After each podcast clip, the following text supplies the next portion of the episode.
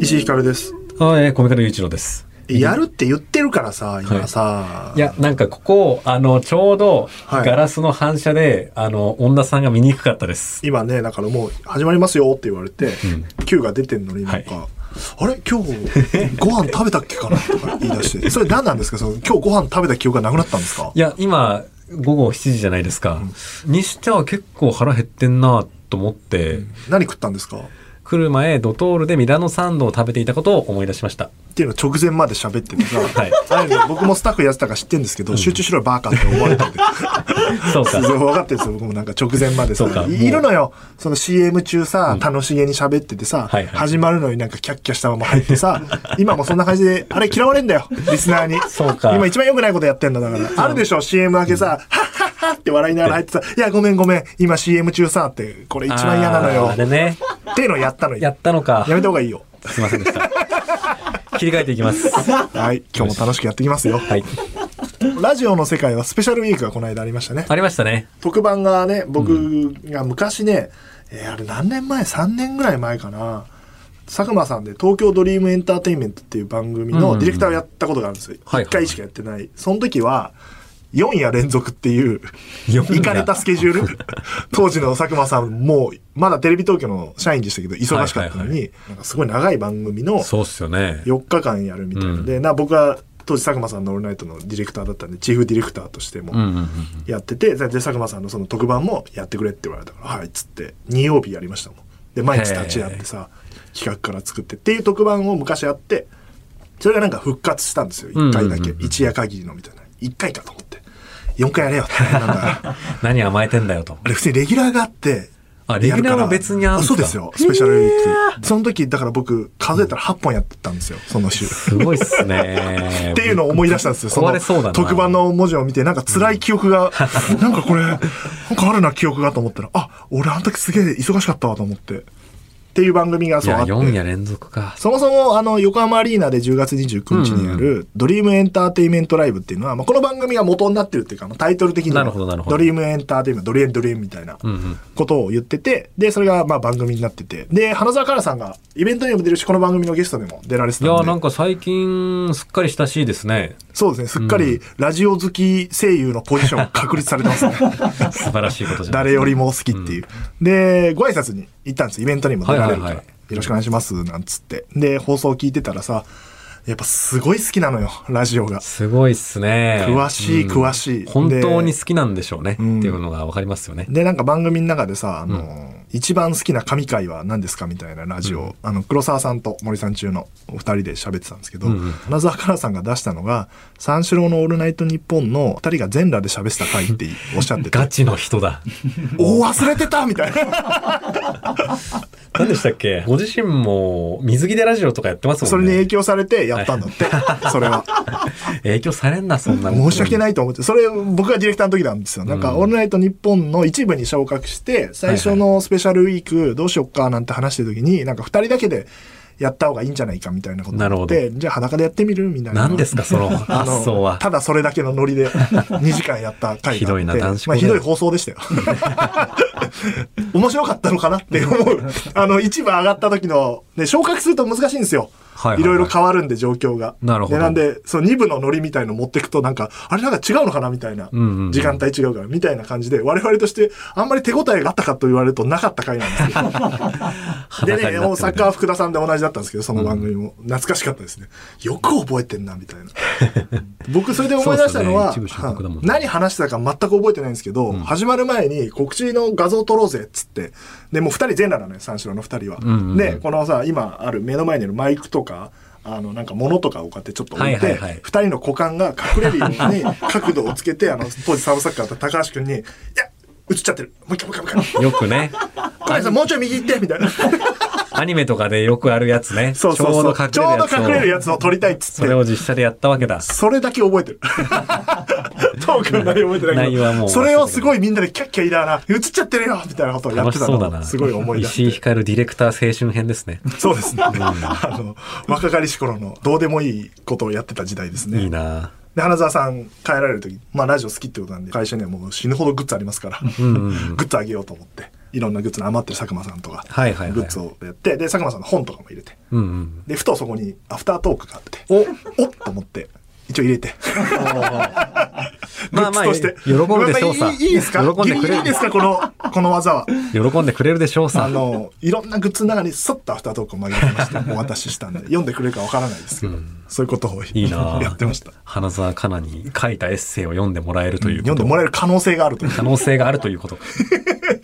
こすいですよね。この辺が。そう、面と向かっては渡せないから、さっと。なるほどね。入れてそうい渡しうまラしたジオ好きなんでしょって言ってね。あと、スペシャルウィークで言うと、オードリーのオールナイトニッポンで、野口聡一さんが宇宙飛行い士やー、に来てましたね。出られてて、うんまあ面白かったですね。えー、ちょっとまだ聞いてない。まだ聞いてないですか野口聡一さん来る直前の茶番パートまでしか聞いてないんだよなね。んでだよ。 そこはいいんだよ。ちょっとそこはいいんだよって言い方よくないけど。移動中だったもんでね、ちょっと。あの、すごい、なんて言うんだろうな、野口さんの人柄。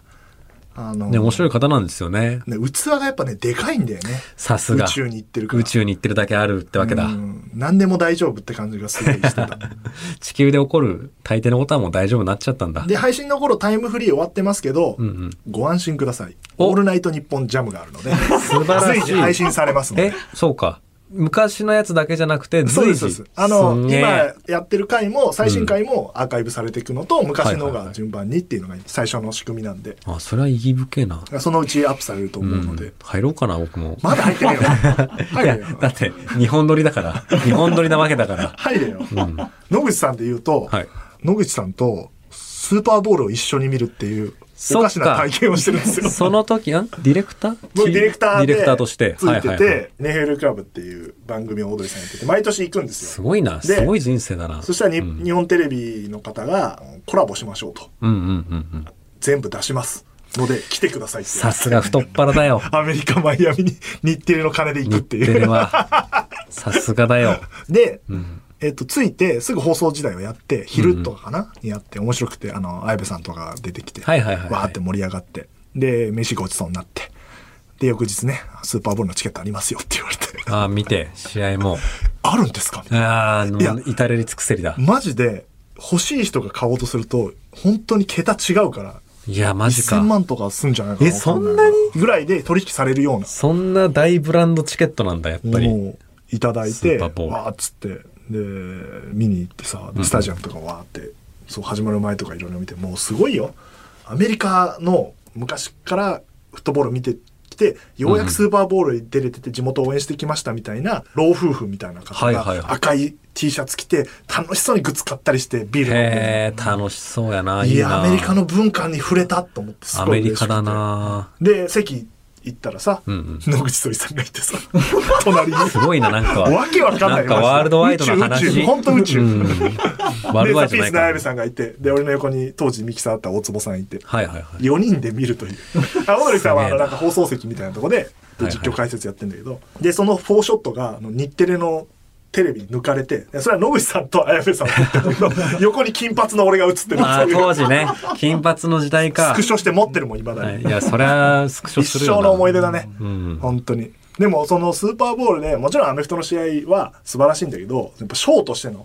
凄さうんうんうんうん。なんかもう入場の煽り方とかもうなんか映画みてえな煽り V 作ってんのよ、へえ。超かっこいいい。のよその選手たちもうだから撮影にめっちゃ協力しててはいはいはい。一人ずつがこう決め顔してるところをこうカメラがウーンって動いてみたいな事前に撮ってるのを流してから入場とかうわあ、なる終ほわどっな。た後もそれ死は盛りぬ上ほがるど、うわわい。ーっつって、なんなん紙吹雪みたいなのもあったりとか、もう当然ハーフタイムショーもすごかったりとか、ね、ハーフタイムショーがすごいってよく聞く。ハーフタイムショーの転換とか最高に面白いよ。へうえわ。ーって人がこう、マスゲームみたいに映って、はいはいはいはいもうすぐやんなきゃいけないから、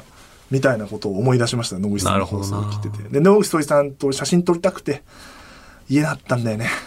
かわいいすごい。未だに後悔 してる。なるほど言えなかな。っそたなと思っこて、そうですよね。なんかタレントさんじゃないからいけたんじゃないかなと思って、なんかタレントさんに言うの はちょっと職業柄ね、控えた方がいいと思うんですけど、もう宇宙飛行士だからよかったのになと思って。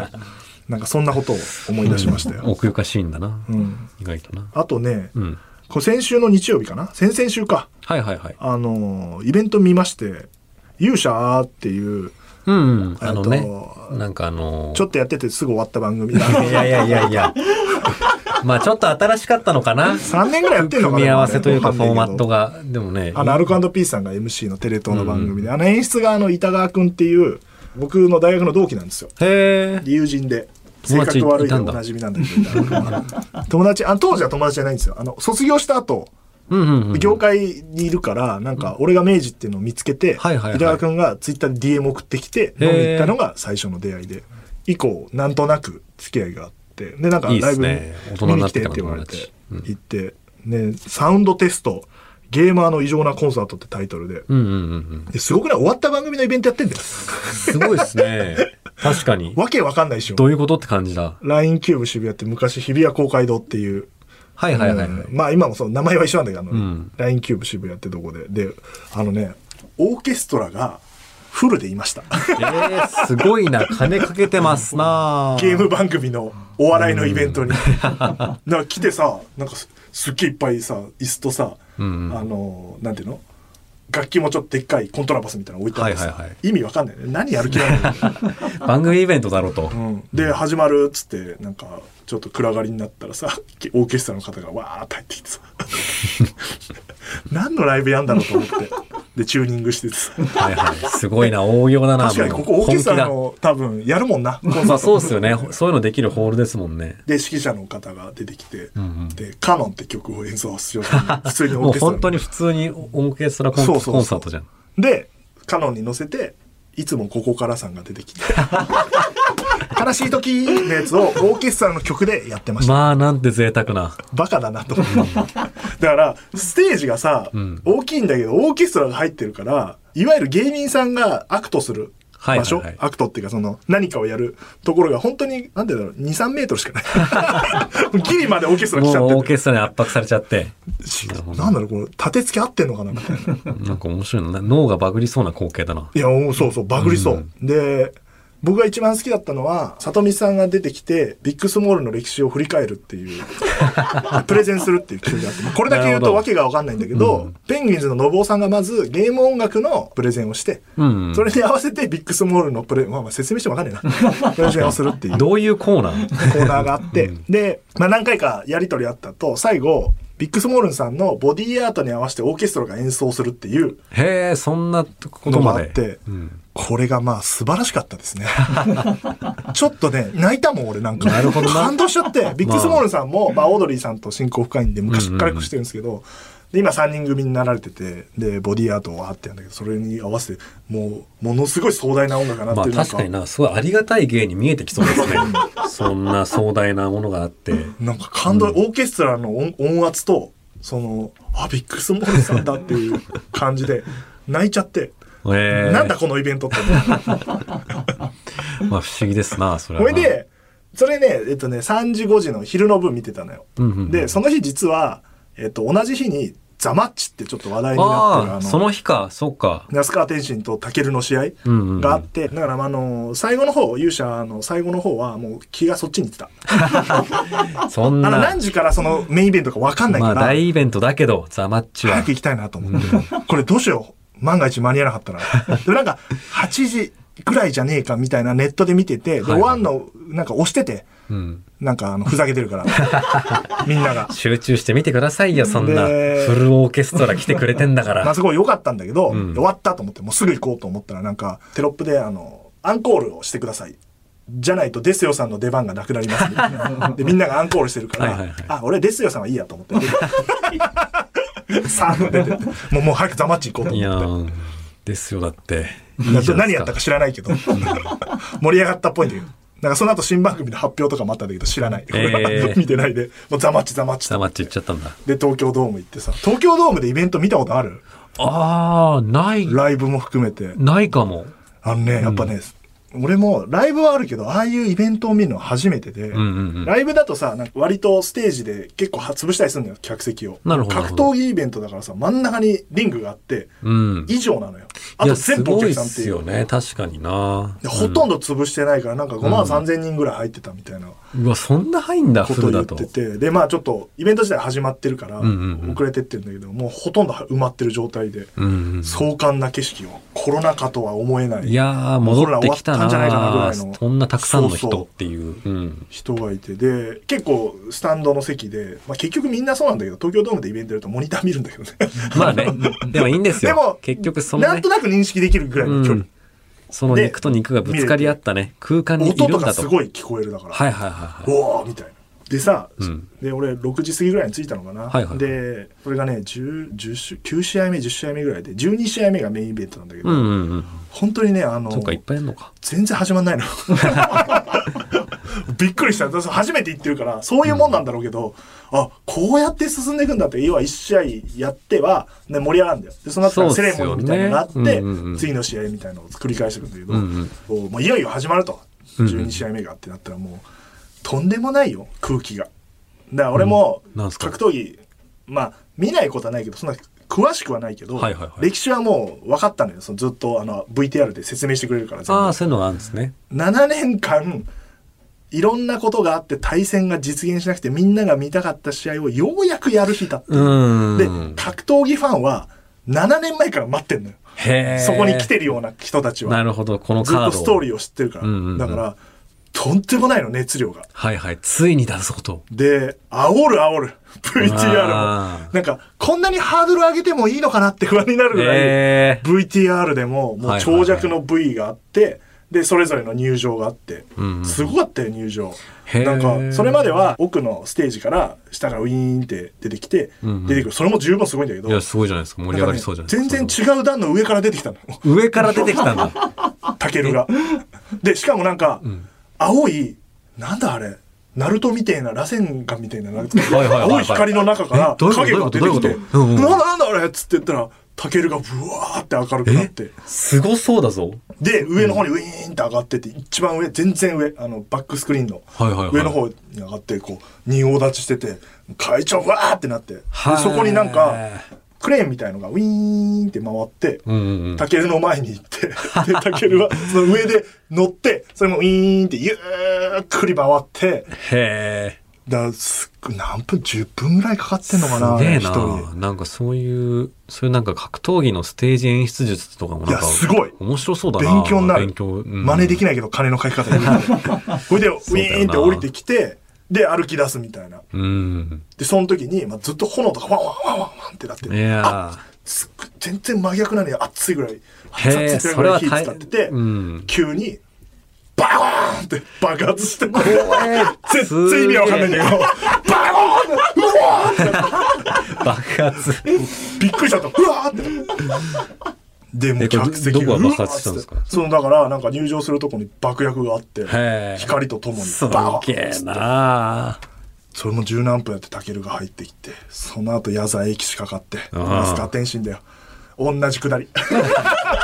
もう一回やりますもとう一。回やるすごいでも全然熱冷めない、うんなぜならみんな7年待ってるからいや、そうか。そんな10分とか2時間とか3時間とか関係ないのいや、すごいですね。すごいよそれでさ天心さんが出てきて、うんまあ、いよいよ試合だっつって始まるんだけどもう会場の熱気超怖いよなんかやっぱね強そうな人が多いのお客さんもあ、なるほ我ど。々我々みたいに僕はあのラジオの先輩と行ったんだけど、二人の白シャツのあの感じではない ですみんな黒いみ感じんなで黒くて、ちょっと、がたい。ガタイめっちゃいい良くてそんな人たちがさもう興奮の最高潮で なるほどなやっぱそういうね、ちょっと強そうな方が多いんですね。それでカーンってゴングなってさ、んみんな一挙手一投足に「うわうわー!」みたいななあ。すごかったへえ。もういいもん見たよ本当にそなるのほど試合もそう素晴らしかったけど、うんうんうん。そのイベント自体あこうやって煽るんだとまあちょっと特別なんでしょうね。この前のザマッチは。あれは本当に一生に一回、だからスーパーボールに続き本当にラッキーですよ私は、いいのいい勇者アートね。勇者もそうでし ょね。ザマッチとスすごいーパーボールとフルオーケストラで泣いちゃったもんねやっぱザマッチもビッグスモール ンとザマッチで泣いたもんちょそっとの意日味合いは違うような気もするが、 まあまあまあまあ、ね。いい、すごい感動したそれでいいななんかねいろいろ考えたなだから東京ドームでいつかイベントやってみたいなとか思ったラジオのいやー ど真ん中にラジオブース置いてさす、 5万人。 5万人の観客の前でやってみたい。その時煽り V はあんくらい作ってもいいんだ、みたいな。とか、爆発させよっかな、みたいな。ドワーンみたいな。すごいなあれはちょっと怖いよ。だから、たけるさんが入場した時に一回あるから、天心さんの時も絶対あるから、備えてるけど、音がとんでもなくて、やっぱ、ビコーンって、いや、やっぱ爆発ってすげえんだな。バーッつって。いや、でも最終ラウンドとかすごって、もう、観客の盛り上がり。本当に、俺、怖いもん、本当この人たちが暴れ出したら終わりだぜっていうぐらい、うわ熱くーなって、血がたぎっちゃって。だからまあそういうな7年間うん。の振りなんかやっぱなんか前コミカド君と話したことあるんだけど振りが長いほどイベントは盛り上がるっていうそうですね。何周年とやっぱ盛り上がるよねっていう話があってやあっのぱ夜なの後半ね、話してましたね。 7年間振ってたっていう、うんうんうん。それはすごいそうだよよな試それ合ははあれですよ3分3ラウンドですから9分休憩時間入れても10分ちょっとですからそうかまあちょっとあの途中ねすごいなあのアクシデントあって休止時間はありましたけど、まあ10分ちょっとですよそれは輝くな。お二人選手は当然そうですけど見てる格闘ファンの方も一緒に物語を紡いでる感じ、これはすごいもん見たなっていう、うん。ああいうのやってみたいなって思いますよ7年間でもできないよねいやそんなー触れないよそうっ すね。勇気いるよ勇気いるってまあいろんな事情でそうなってるんだけど、今回はもちろんコンテンツじゃ厳しいし、いや、ラジオでそういう文脈作ってけんのかなどうなのかな、まあでもな周年ものっていうのはそういう力があるなっていうのは思ったけど、爆は絶対やるわ東京とかでさ楽しみ最高に良かった石井さんが手掛ける爆 破。はい。 それではコーナーに参りましょう今週の嫉妬。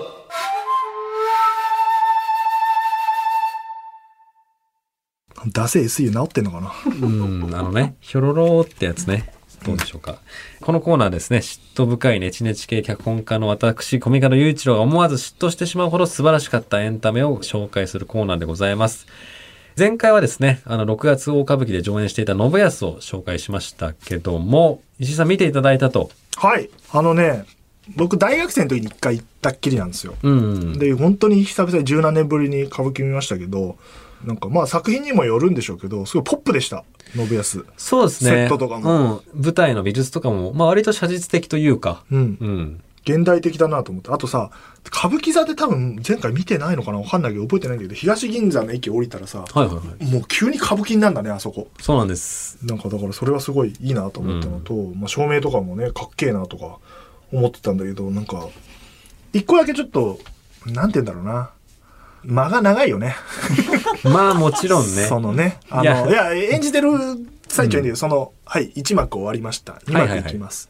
なんか本当にトンテンカンって音が聞こえるそうなんで すよ。なんかな、久しぶりに歌舞伎で行くとなんか、転換の音なんかでかくなったような。あそうなの気がすんだよな。なんかそれはすごい思ったいや爆破とかやれよと思 ってそうはいきませんよ。爆破。この間ずっと VTR 流れてたぞと思ってあのザマッチだったら、あのー年齢層的にお客さん死ん死んじゃうから、あそっか歌舞伎座で爆破とかやったら煽れよ V でそういう文化ではないのかと思ったけど、ねまあでもそういうのができてもいいのかなとちょっと思った若い人が見に行くには、いやまあこれからもなんかそういうちょっと面白い演目ある時は、そうですね石井さんも招待しますし、あの皆さんにも、これは見といたらいいですってのがあったらね、紹介しますよ。はい。ということで、今回もですね、紹介していきたいなと思うんですけども、はい、今回は演劇です。現代。おついに本職にはい。パンドラの鐘というですね、今、シアターコクーンで上演中のああ作品でございます。他の方からも聞きましたよ演劇うんうん、うパんンダ。ラカネが面白いみたいな話聞きましたいやー話題ですよ。うん。まあ主演でね、成田凌さんとか、青井若菜さんとか、今まあね、もまあう実力実力で人上気り実調力子ともの、に成田凌さんなんでね、はいえー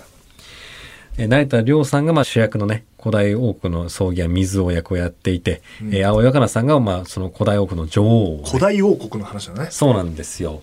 この作品がですね、まあどういった作品かと言いますと、まあ、あの原作は、っていうかまあ脚本を書いたのは野田秀樹大先生でございます。いやーまあね、すごい成り立ちも面白い作品なんですよ。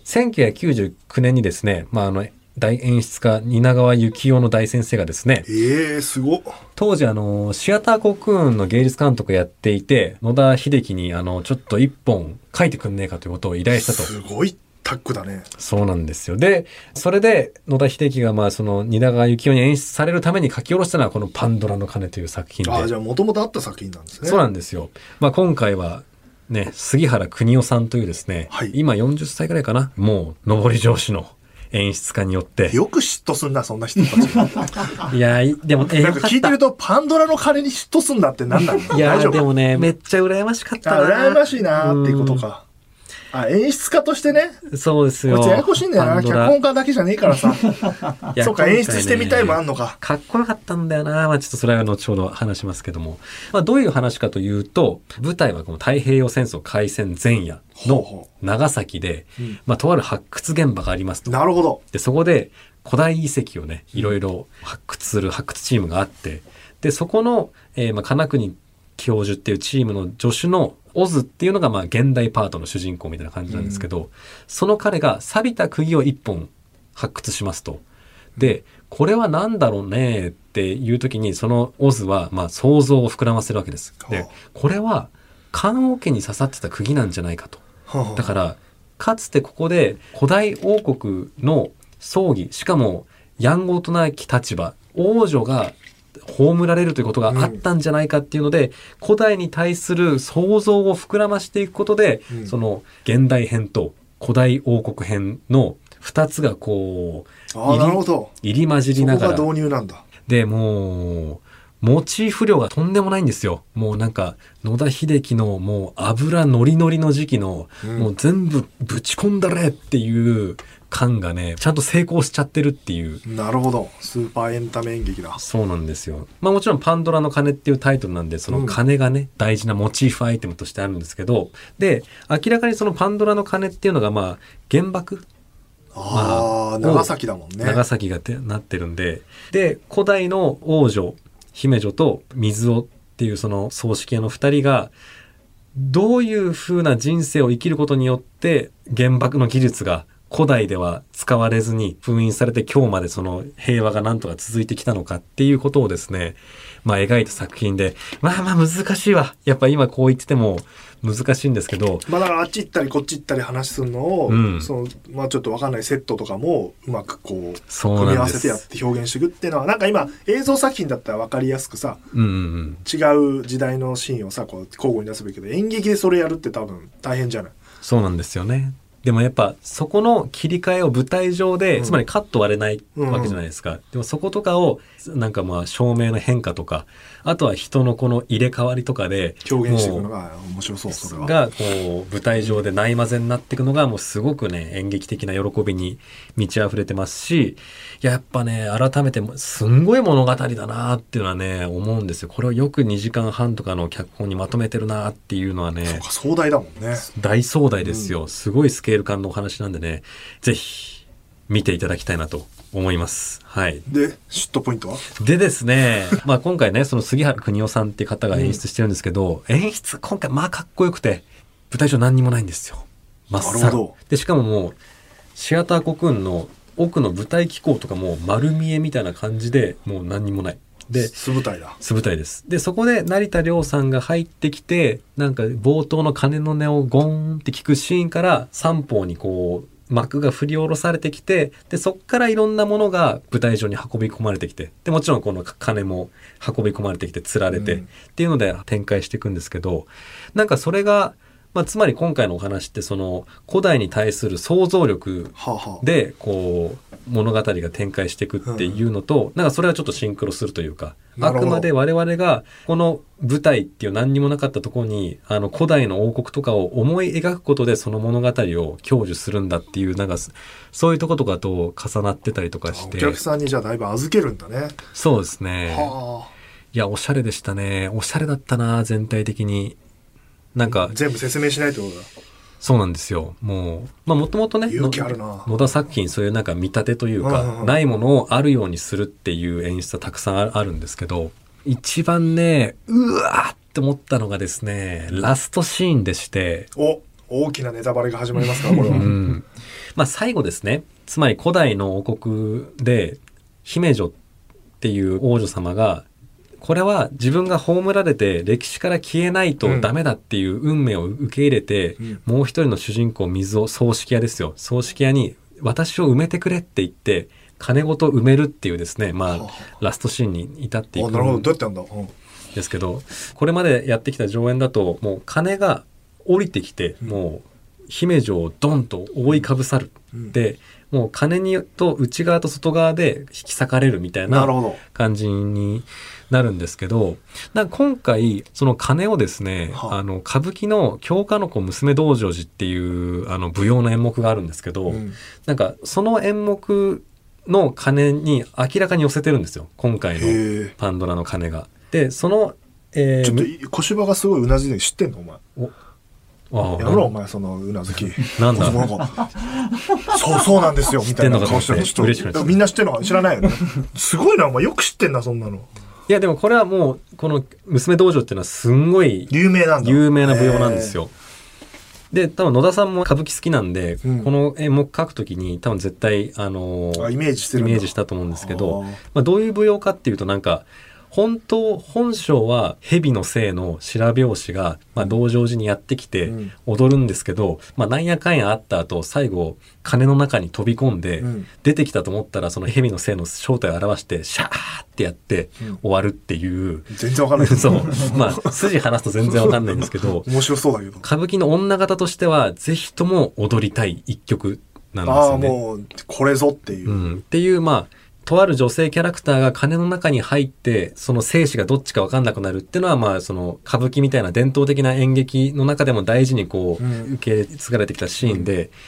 普通のパンドラの鐘ってもう姫女が一回鐘の中入っちゃったらそれでもう終わりなんですけど、うその同情寺的な演演出で最後姫女が鐘の上に現れて鐘がもう一回上がってくんですよ。へえでその前に、まあ、こう姫路を自分の手で埋葬しなきゃいけないっていう運命を背負った水を、でですねこっからなんですよこっから舞台が何にもない状態に戻ってくんですよもう三なるほど最初に戻るんだ三方にある幕もまた振り下ろされてうんでまたむき出しのやっぱり現実世界にある何にもないシアター国に戻っていくでシアター国ってあの舞台の最奥に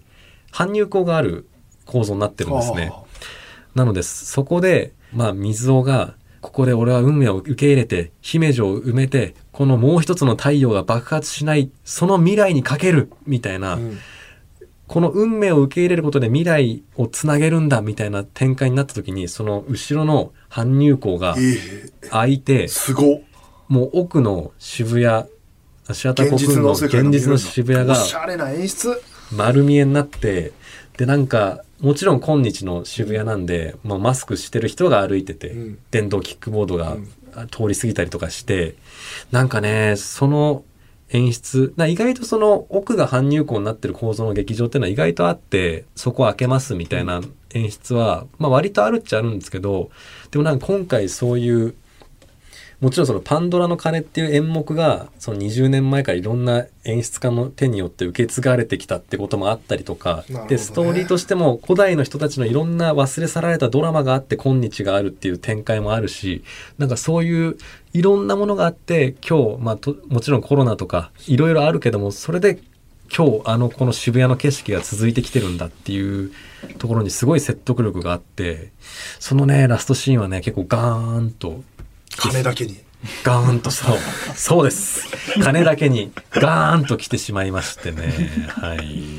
ああ確かにそれ面白いねいやー最後開けるっていうのは生で見てよかったなと思ってね。はい。あのーこれはね、非常にいい嫉妬をさせていただきました。えーっとね、配信が、この回がもうね見れないね、と思う配信が終わった時は終わっちゃったんこですれよね。私はねあのこれ聞きつけて紹介すると、で急いでチケット調べたら僕の予定に合う日はもうなくてだ見切れてて配信チケットを買いましておこの後すぐこの話を聞いたら見ようと思っていやー、楽しみだなこれ、石井さん、どう見るかな、うん爆破はないね、爆破ないです。なんで爆破マスターでも、あの、イマジネーションの中で、あそっの、かアトミックボムの爆発はあります。へえ面白そう、そのなんか仕掛けとかやっぱ面白いないや、ちょっと石井さんの感想聞きたじいゃあないつかコミカド演出のパンドラの金があるかもしれないねあるかもしんないですよ。わかんねえから、それは。もう言っといた方がいいよ、うん。ではあのメールアドレスをはい。とうとうあの世話では、あなたからのメールを募集しております。メールアドレスはすべて小文字で、あの夜アットマークゲラドットファン、あの夜アットマークゲラドットファン、あなたからのメールをお待ちしております。ツイッターのハッシュタグは、ハッシュタグあの夜話、夜だけ漢字で、あのと話はひらがなでございます。えーシェア機能もありますので、たくさんつぶやいてください。現在は番組のスタッフで、エディをやっている小柴さんがリプ編期間ですので、ぜひぜひ、たくさんつぶやいてください。あのーえっ、ともういよいよえ来週なのかな配信日になると7月9日に大阪城ヤオンでクリーピーナッツのオールナイトニッポン日本語ラップ紹介ライブ in 大阪城ヤオンというライブがやりますあのー配信チケットが売ってます、うんオンラインでも見られますので関東の方もぜひぜひ配信チケット買って見ていただければと思っております税込み2500円ですのでああ、そうなんですね。全然気いい軽じゃないにですか。気軽に見れる。ヒップホップを楽しめるという世界でやるんですか僕もそうですよ。これはなんか、あれですか、はい世界でやるっていうことに対して、はいあみたいな声はあるんですかいやー、どうまだ感じてないですかなんだろう。何が世界だよとか言われてないです ね。あーでもあの、一件、ああ、なるほどね。ノーミーツ、その、オンラインを主戦場にしてるから、そっち側ででかく出たわけね。みた いな、あの、ツいイいでーすトはね。ね。見返してやろう。見つけましたよ。ええまあ、ということで、あの、濃密実験公演、世界同時演劇、ロストファウンドという作品を今、作っております。いやーね、もう駆け上がってるんですか、この頃には。全然。あれ、多あなた分なだんけか、どあれ、7月にはないとみたいなの出てた気がするな。いやそう6で月す終わりですよ、これ。確かに。やべ、確かにそろそろ書かないとな。なので、本当にね、えーいろんな国の、いろんな国籍の、いろんな言語を喋るキャストの皆さんと一緒に、オンラインの力を使えば物理的距離を、の隔たりをね、取り除けますから、同時に一緒に演劇的なものをやってみようという取り組みをや,、えーやります。上演日は8月28日の日曜日です。ノーミーツが持っているプラットフォームオンライン劇場ザから無料で生配信で上演いたします。詳しくは公式サイトとノーミーツのツイッターをご確認ください。 はい。はい。メールがお、来ておりますよ。普通音だ。ラジオネームって言ってるけど、ラジオネームじゃない よね。ペンネームとか、ポッドキャストネームであるべきだよね。はいはいは いはラジオネーム、通大レクションさんからいただきました。い。うんうん。石井さん、岡戸さん、こんばんは。あれ本名だ。偽名じゃない方ですね。岡田さん、マッチングアプリ本格的にやるのはどうでしょうかむむ共鳴む。と共感と脅威を感じる女性はいるかと思いますし、うんもし、プロフィールの文章を考えるのがめんどくさいなら、僕が考えてあげますよ。あの世話で岡田さんの幸せを追いかけていきましょう。いいじゃん。岡田ファンはいなかったからね、今。コミカドファンはい確かましたけど。に。すごいなんかくすぐったいわ。久々にそんな本名でいっぱい呼ばれると。やってるんですか結局ね、やるみたいな話ありましたけど。いや、やってないですよ。まだ。ちょっと忙しい。うん、ちょっとね。ちょっと登録だけじゃあしよう。登録だけするうん か。登録だけしといて、はいちょっと一回放置しといて、うん。あ、いいねが来るかどうかちょっと試してみるとで、。時間が空いたら、うんプ。ロフィールはどうです考えてもらえますかえー、どうしよう。えー、でもちょっと自分で考えたいけどの。でもそんな時間ないじゃん、今。うん、確かに。考えてもらう考えてもらおうはかい、じゃな、あじゃ皆あ。さん、あの、岡戸、あれ、岡戸優太だっけ岡田裕太です。岡戸優太くんのプロフィールを、ぜひぜひ、あの、いいねがいっぱい来るような。確かに、いいねが、確かに、あ僕自分で書いてもいいね仕組みがわかんないそうですけど、いいねが来るんですか間違いお。あのね、ディレクターの、うんマッチングアプリマッチングアプリで結婚したマスターですから。 いいねが来た人から選んでいくみたいなことなんですかなえー、でもさ、いいねを自分で押して、相手に、相手もいいねいいしねたをら。してもらえて、あ、それなが、るじほどゃなあいいね、いいねが。じゃあいいねいっぱいあった方そうしそうはいないがと、確率が上がるってことね。そうか。この人は人気なんだな。恋愛市場的にっていう。でもお前は書かなきゃいけないわけじゃん。魂の共鳴と共 感と脅威を感じる人は、んいいねしてくださいでいいねしてくださはいマストですから。じゃないと、んあの、無理なんですから。そうですね。経営うまくいかないんですから。もし私も脅威を感じたら、えーいいねし返すことにいたします。っていうふうに。それは入れてください、プロフィール。他は、あの、任せますので、いっぱいいいねが来るような。来ねえだろ、そんなや つ。じゃあ頑張って、脚本書くと。脚本を考えると。考えます。いろいろ溜まってますからね。いや、そうなんですよね。いやー、でも消えませんよ。僕は喋り続けます。あ、この番組 はいこれからさ、この番組はさ、その、大してさ、週2、3時間じゃない。はい。あの、その、感激とか言ってんのは大丈夫なのいやー、だそろそろかやらばいね、そろそろやばいかもしれないです。あ の、そ嫉ろ妬そのコーろ。ナーがやばくなるってことだね嫉。妬のコーナーがね、そう、あ、こ嫉妬しませんでしたってい うね。もし嫉か妬ししたてる場ら合じゃなかったですけそどう、じゃあもう来んなよ。 話すことねえなあるかもしれなら、来るな。書いとけ。じゃあ、あの、頑張ってはい、なんとか食らいつきますよ。進めてください。はい、頑張ります。それではまた次回。とうとうとおやすみなさい。